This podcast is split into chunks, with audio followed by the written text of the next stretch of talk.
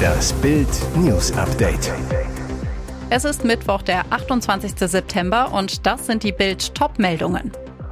EU-Chefin zum Pipeline-Krimi in der Ostsee. Von der Leyen droht Nord Stream-Saboteur.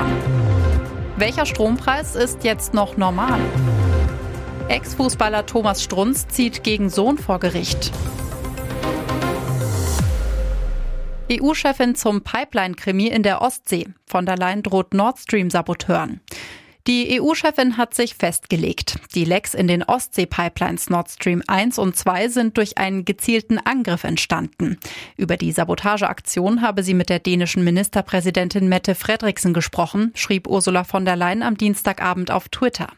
Den Saboteuren drohte sie, jede vorsätzliche Störung der aktiven europäischen Energieinfrastruktur ist inakzeptabel und wird zur stärkstmöglichen Reaktion führen.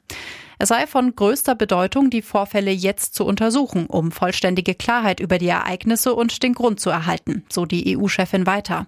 Auch denen Ministerpräsidentin Fredriksen sagte am Dienstagabend, dass ihre Regierung die Pipeline-Lecks auf vorsätzliche Handlungen zurückführe. Die klare Meinung der Behörden sei, dass es sich nicht um einen Unfall handle. Mögliche Verursacher nannte sie indes nicht. Der dänische Energie- und Klimaminister Jürgensen sagte, die Löcher, durch die das Gas austritt, seien zu groß, um eine zufällige Ursache zu haben. Die Leitungen von Nord Stream 1 und 2 sind derzeit zwar nicht in Betrieb, aber mit Gas gefüllt. Kopenhagen geht davon aus, dass es noch mindestens eine Woche dauern werde, bis das aus den Leitungen austretende Methan aufgebraucht sei, sagte Jürgensen. Welcher Strompreis ist jetzt noch normal? Die Erhöhungen und Abschlagsanpassungen flattern in die Briefkästen der Deutschen. Wer dann auf den neuen Preis starrt, fragt sich, ist der noch normal?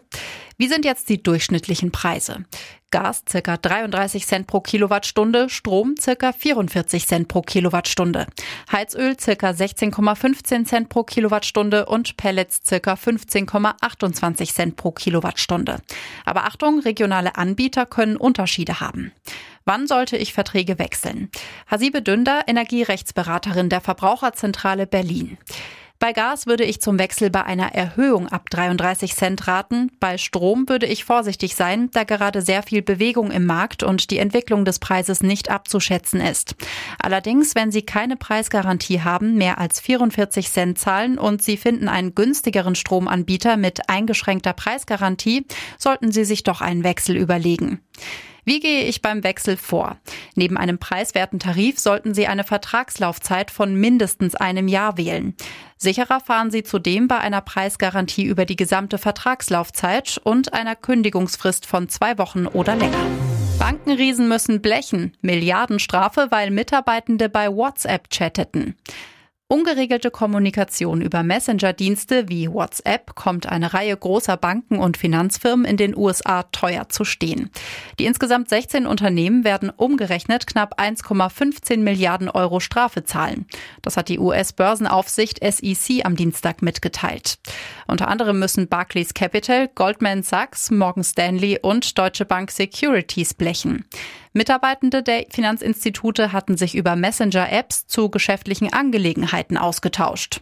Die US-Behörden sahen darin einen schwerwiegenden Regelverstoß, da die Unternehmen die Kommunikation in den verschlüsselten Diensten nicht wie vorgeschrieben archivieren konnten. SEC-Chef Gary Gensler kritisierte, dass die Finanzfirmen dadurch das Vertrauen des Marktes beschädigt hätten.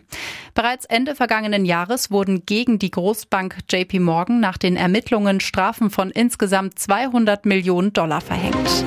Ex-Fußballstar Thomas Strunz hat nach Bildinfos am Amtsgericht Pinneberg seinen Sohn Tommy Strunz verklagt. Der Grund, der Millionär will für sein Kind keinen Unterhalt mehr zahlen. Tommy will Fachmann für Systemgastronomie werden. Im zweiten Lehrjahr verdient er etwa 600 Euro im Monat.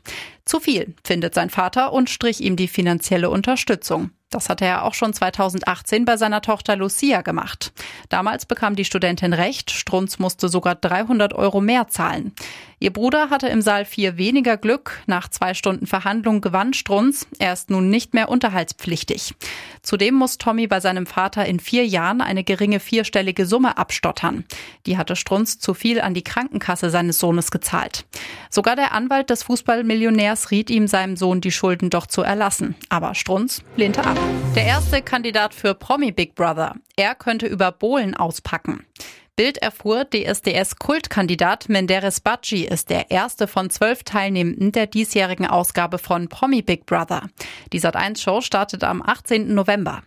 TV-Erfahrung bringt der schräge Sänger reichlich mit. In 15 Staffeln von Deutschland sucht den Superstar war er bisher zu sehen und zu hören. Rekord. 2002 nahm Menderes zum ersten Mal an einem DSDS-Casting teil und scheiterte kläglich.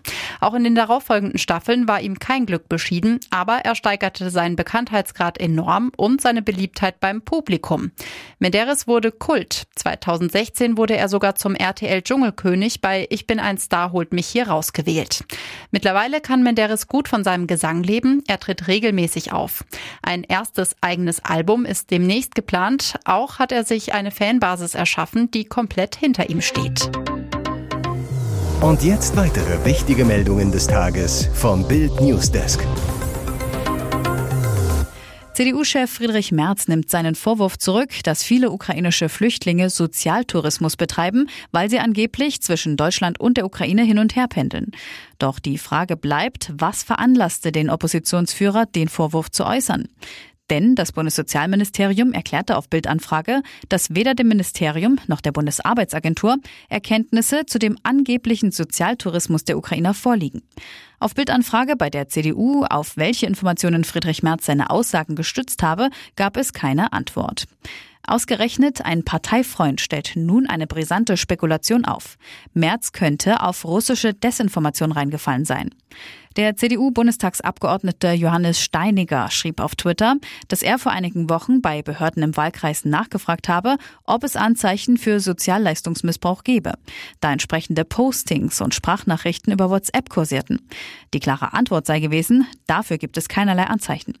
Gemeint eine Sprachnachricht, in der von Ukrainern die Rede ist, die mit dem Transportunternehmen Flixbus zwischen Deutschland und der Ukraine pendeln, um Sozialhilfe abzugreifen. Sie wurde zunächst per WhatsApp verbreitet, und auf anderen Plattformen wie TikTok oder YouTube aufgegriffen. Heißt, Steiniger vermutet, dass die besagte Sprachnachricht von russischen Akteuren in die Welt gesetzt wurde, um ukrainische Flüchtlinge in ein schlechtes Licht zu rücken.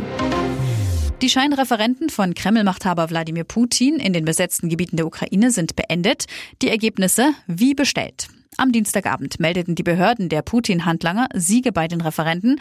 Die Wahlbehörde in Saporischia in der Südukraine erklärte nach Auszählung aller Stimmen, dass laut vorläufigem Ergebnis 93,11 Prozent für eine Annexion gestimmt hätten. In der ebenfalls südukrainischen Region Cherson meldete die Besatzungsbehörde eine Zustimmung von 87,05 Prozent. Auch in der ostukrainischen Region Luhansk meldeten die Putin-Vasallen einen klaren Sieg. Die Ja-Stimmen würden überwiegen, erklärte die Wahlbehörde am Dienstagabend. Und das, obwohl erst 31,74 Prozent der Stimmen ausgezählt waren. Weltweit werden die Ergebnisse der Scheinreferenten nicht anerkannt. Tatsächlich waren die Ergebnisse schon vor Beginn der Abstimmungen klar. Von einer wirklichen Wahl keine Spur. Aus der Hafenstadt Melitopol im Verwaltungsgebiet Saporischa berichtete der Vorkriegsbürgermeister Ivan Fedorov von Plänen, wonach die verbliebenen Bürger der Stadt nicht in Wahlkabinen über einen Anschluss an Russland abstimmen sollten, sondern von zu Hause aus. Long-Covid ist das Schreckgespenst, wenn es um die Folgen einer Corona-Erkrankung geht. Die möglichen Beschwerden sind breit gefächert und reichen von Kurzatmigkeit über den Verlust von Geschmacks- und Geruchssinn bis hin zu Kraftlosigkeit. Laut eines britischen Forscherteams gibt es insgesamt 62 Symptome, die im Zusammenhang mit Long-Covid stehen könnten. Darunter auch kognitive Probleme wie Konzentrations- oder Gedächtnisstörungen. Wissenschaftler des Universitätsklinikums Hamburg-Eppendorf haben allerdings in einer Studie zeigen können, dass sich in den meisten Fällen keine Einschränkungen in puncto Gedächtnis und Konzentration nachweisen lassen, die auf eine Corona-Erkrankung zurückzuführen sind. Heißt, die Symptome werden subjektiv häufig überschätzt. Die UKE-Wissenschaftler um die Psychologin Anna Baumeister von der Klinik und Poliklinik für Psychiatrie und Psychotherapie hatten für ihre Studie Daten aus den Jahren 2015 und 2021 von 428 Patienten untersucht. Dabei ging es unter anderem um den Vergleich der subjektiven Einschätzung von Konzentrations- und Gedächtnisleistungen mit tatsächlichen Leistungen aus verschiedenen Tests. Das Ergebnis? Es konnte in den meisten Fällen keine Verschlechterung nach einer Corona-Erkrankung festgestellt werden, auch wenn die Patienten angaben, dass sie sich seitdem etwas zum Negativen verändert haben. Zweieinhalb Millionen Menschen waren in Florida auf der Flucht, als sich Wirbelsturm Ian der Westküste des US-Bundesstaates näherte. Der Hurricane intensivierte sich dabei weiter. Der Sturm hatte Dienstag beim Überqueren des westlichen Teils von Kuba bereits schwere Verwüstungen angerichtet. Eine Million Menschen waren dort ohne Strom. In der Hauptstadt Havanna wurden Häuser abgedeckt und Strommasten umgeknickt. Beim Vorbeizug an der Inselkette Florida Keys kam es ebenfalls zu ersten Überflutungen, als vom heulenden Wind aufgepeitschte Wassermassen gegen die Küste gedrückt wurden. Aber der Ground Zero für das drohende Sturmdesaster dürfte der Großraum Tampa werden. Laut Prognosen des National Hurricane Centers soll der Sturm am Mittwoch südlich der Tampa Bay und nördlich von Cape Coral, wo Ex-Schlagerstar Michael Wendler und seine Frau Laura leben, an Land rühren. Nach fast panischen Hamsterkäufen blieben Regale in Supermärkten in Südflorida leer. Geschäftsbesitzer und Hauseigentümer nagelten ihre Fassaden mit Sperrholzplatten zu und errichteten Barrieren aus Sandsäcken. Einwohner füllten an Tankstellen Benzinkanister, da auch die Benzinversorgung zum Erliegen kommen dürfte. Florida wappnet sich vor der Naturgewalt, so gut es eben geht. Jetzt bricht der Sturm herein. Weitere spannende Nachrichten, Interviews, Live-Schalten und Hintergründe hört ihr mit Bild TV Audio. Unser Fernsehsignal gibt es als Stream zum Hören über TuneIn und die TuneIn-App auf mehr als 200 Plattformen, Smartspeakern und vernetzten Geräten.